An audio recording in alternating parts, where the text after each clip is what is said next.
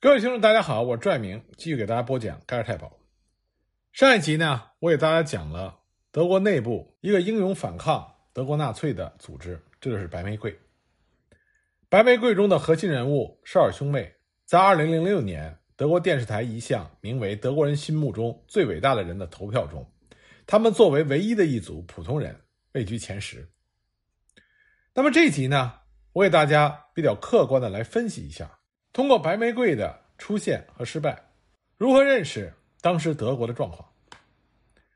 一九三三年纳粹党掌权之后，在一个国家、一个民族、一个政党、一个元首的口号下，开始了对德国全方位的改造。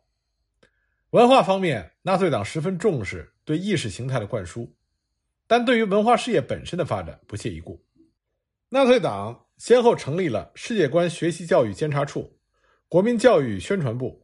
德国文化总会等机构负责对文化事业的全面控制。这些机构负责倡导纳粹所谓的德意志文化，监视文化界知识分子对纳粹制度的态度，选取亲纳粹的文化名人担任重要职务，搜集当地居民的情况作为纳粹宣传重点的参考，最终将文化界的发展轨道统一于纳粹的发展路线。一九三三年五月。纳粹党在全国发起了臭名昭著的焚书运动，各个大学的纳粹积极分子首当其冲，把具有犹太血统的作者的书和其他不符合纳粹意识形态的书都投入到熊熊大火之中。弗洛伊德、马克思、卡夫卡、爱因斯坦等人的著作都被扔进火堆焚烧。凡是不与纳粹党统一路线的作者，都是应该被抛弃的对象。从一九三三年到一九三八年底，被纳粹借口取消国籍驱逐出去的、被迫流亡海外的科学文化界人士，大约有五千名。纳粹政权认为青年是德国的未来，非常重视对青年的教育，但是对知识嗤之以鼻。知识分子对大众的影响是阴险的，因为他一直在颠覆着集体的统一性。这是纳粹说的话。所以，纳粹政权主张德国青年人应该首先拥有强健的体魄，真正的历练在战场，军队才是最高等的教育。应该压缩中小学知识性课程，本着为了国家经济发展和军事备战的战略目的，提倡职业教育，让每一个德国工人都有一项过硬的技术。在纳粹党领导人看来，大学这是玩弄学术的地方，所以他们要求大学的自然科学研究。应该为战争计划和国民经济服务，人文科学事业则要为民族社会主义的本质找到合理性和辩护点。巴伐利亚文教部长汉斯·舍姆对慕尼黑大学的教授们说的话，就是一个最典型的表现。他说：“从现在起，对你们来说，不是要判断某件事情是否真实，而是要看它是否符合民族社会主义革命的精神。”因此，教师。也被视为纳粹文化战线的战士。一九三七年一月，纳粹政府颁布了《文职人员法》，规定教师必须是民族社会主义国家意志的执行者，必须宣誓效忠于国家领袖阿道夫·希特勒。校长、系主任等职位由政府指派，取消了大学的自治和独立性，大幅的裁减犹太血统和反对纳粹的教职工。民族社会主义大学教师联盟。和民族社会主义大学生联盟这两个组织，成为了纳粹控制大学思想的工具，统一意识形态，派出了盖世太保监督，防止校园中任何反纳粹的言论和行为。课程设置上也是向德国青年灌输国家社会主义的思想，增加大学生出身日耳曼民族的自豪感和优越感，增加了大量与种族权和生存空间有关的课程。德国大学的理性科学自治的精神就这样被纳粹一点点摧毁。大学生可以随时把讲坛上非德意志的教授拉下来批判一番，德国大学乱象丛生。然而，面对这种情况，德国大学选择了集体的沉默，更有甚者，强力吹捧国家社会主义精神。德国的哲学大师海德格尔就曾经带领着一百多位教师向纳粹党表示支持，他宣称。大家称颂的学术自由应遭到德国大学的唾弃，甚至说领袖希特勒本人就是活生生的未来的德国现实及其法律。在这种环境下成长的大学生，被灌输国家社会主义思想，成为了纳粹党最忠实的跟随者。战争开始之后，这些年轻人自然就成为了纳粹党的后备军员。德国的知识分子面对纳粹的高压统治沉默了，他们常年专注于自己的研究领域，同人民大众脱节，政治思维相对比较幼稚。纳粹党虽然大肆的屠杀犹太人，迫害犹太裔的名流，但对德意志人没有采取过激的手段。对于知识分子来说，只要能够保证他们的科研权利。无论他们的研究成果是否被用于战争，纳粹残暴的专制，这和他们都没有关系。另外一些自身带有强烈民族主义的教师，则坚定地拥护纳粹党和希特勒。白玫瑰绍尔兄妹的母亲是虔诚的基督教徒，而白玫瑰另外一位成员汉斯·赫尔采的父亲是乌尔姆当地德高望重的神父。对白玫瑰组织来说，教会原本也可以是能够依靠的力量。比如挪威的教会，我们之前讲过，在挪威被纳粹德国占领之后，与政界人士合作，建立了挪威的抵抗组织——祖国阵线。然而，在德国，新教教会却由于同纳粹党合作，自身走向了分裂。德国新教教会在一战之后，也认为战败带给德国耻辱，第三帝国的宣传与教会期望恢复神圣罗马帝国的荣光不谋而合。所以他们就接受了纳粹政权的要求，在教会中提高纳粹党领袖的地位。国家社会主义改造让教会自主性降低，违背了教会的教义，触动了新教教会高层领导的权益。很多德高望重的教士因为与纳粹党的斗争被关进了集中营。之后呢，教会的声音就逐渐减弱，教会悲剧性的没有鼓起基督徒的勇气。去阻止纳粹犯下难以言说的反上帝和反人类的罪，他最多选择了以微弱的抗议作为回应，而不是激起民众的反抗。对纳粹屠杀犹太人的罪行，从来不给予正式的谴责，只是不疼不痒的，在一九四三年十月发表了一篇声明，号召新教徒帮助犹太基督徒。作为能影响德国人生活的宗教组织，在整个战争时期。都是一副沉默妥协的样子，更不用说组织起大规模的反法西斯抵抗运动。纳粹党已经全面控制了德国人的生活，盖尔泰堡和忠诚的纳粹党员遍布全国，仿佛每个人的身后都有一双眼睛。每一栋房子都派有一名宅长，一个死心塌地的纳粹党员，他的任务就是暗中监视房子里的居民，在任何一条街道、任何时刻。都有可能会有盖尔泰堡上前突击检查。德国人出门不得不随身带着很多证明自己身份的文件。国会纵火案、水晶之夜等等一系列的事件，残害着共产党人、犹太人，整个德国都笼罩在一片的恐怖之中。在这种情况下，敢于站出来维护个人权益的德国人寥寥无几，这也是白玫瑰组织无法迅速壮大的社会原因。我们上一集讲到了绍尔兄妹的父亲罗伯特·绍尔，他是一个自由主义者，反对纳粹政权。他在家里经常引用歌德的名言，坚持反抗一切专制。他尊重孩子们的自主意识，不会强硬的发号施令。如果家人间意见相左，就会展开辩论。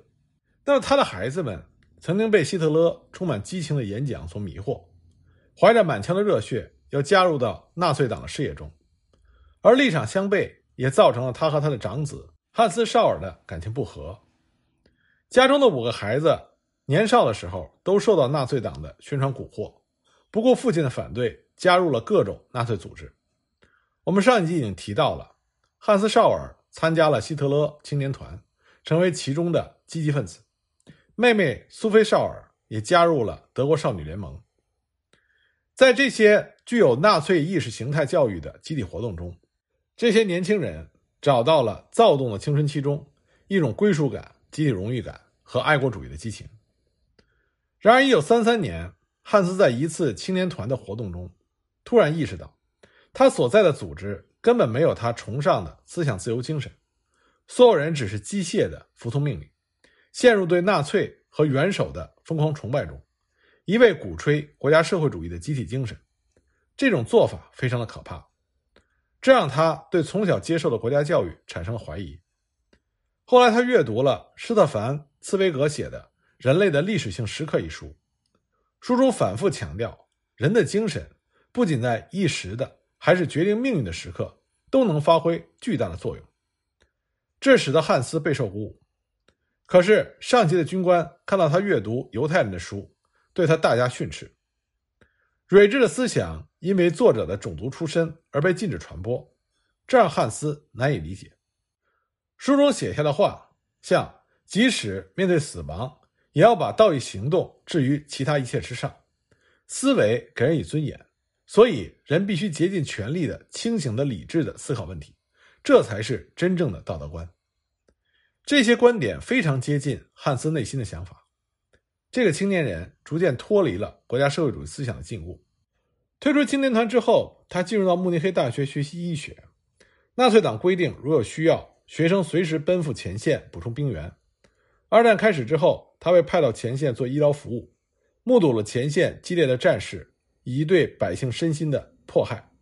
他还认识了一位慕尼黑的建筑师，听到了许多对方。在东线战场亲眼见到过的纳粹的暴行。一九四一年，汉斯结识了一位杂志编辑，在那里得到了更多的启发。思想如果不能付诸行动，那么它将毫无意义。纳粹的思想像瘟疫一样在整个欧洲蔓延，逐渐，汉斯就产生了精神抵抗的想法。他的妹妹苏菲·绍尔坚持己见，具有独立的自主精神。在少女联盟的时候，经常因为她敢于发表。和国家社会主义的意识形态相左的意见，让他备受老师和同伴的责难。枯燥的队列训练和灌输的团体意识高于一切的压抑气氛，让他在联盟中获得了个人全面发展的希望落空了。他也在少女联盟中遇到了和他哥哥相似的事情。他喜爱海涅的诗歌，无法理解这么优美的诗歌仅仅因为作者是犹太人就要被禁止，被上级领导人所训斥。战争开始之后，身边的亲友被派往前线，在校园中屡屡听到走廊里的学生激情澎湃地表达着对希特勒的崇拜。这个时候，苏菲几乎无法掩饰对这种论调的厌恶。自始至终，苏菲都认为这是一场错误的战争，他会把德国拖进深渊。他听到法国战败的消息，也没有办法振奋起来。德军在东线遭到苏联重创的消息传来的时候。他只是淡淡的说了一句：“活该。”他的朋友恩斯特·雷登在一九四二年八月死于东线战场。朋友离世的悲痛让他对这种消极的心理抵抗感到了厌倦，必须行动起来做点什么。当他无意间发现哥哥在校园里悄悄投放的反纳粹传单之后，就向汉斯要求加入他的小团体，也就是白玫瑰。白玫瑰的另外一个成员亚历山大·施莫勒尔。他与汉斯·绍尔不同，从没有参加过希特勒青年团。他反感纳粹党宣传的一切，热爱家乡与自由。在他看来，没有什么比奔驰在家乡的原野和农场的姑娘聊天更快活的。服役期间，他在西线目睹了纳粹德军的所作所为，让他更加的憎恶纳粹政权。由于思想相近，他和汉斯·绍尔成为了好朋友，并在一次施莫勒尔父亲举办的读书会上。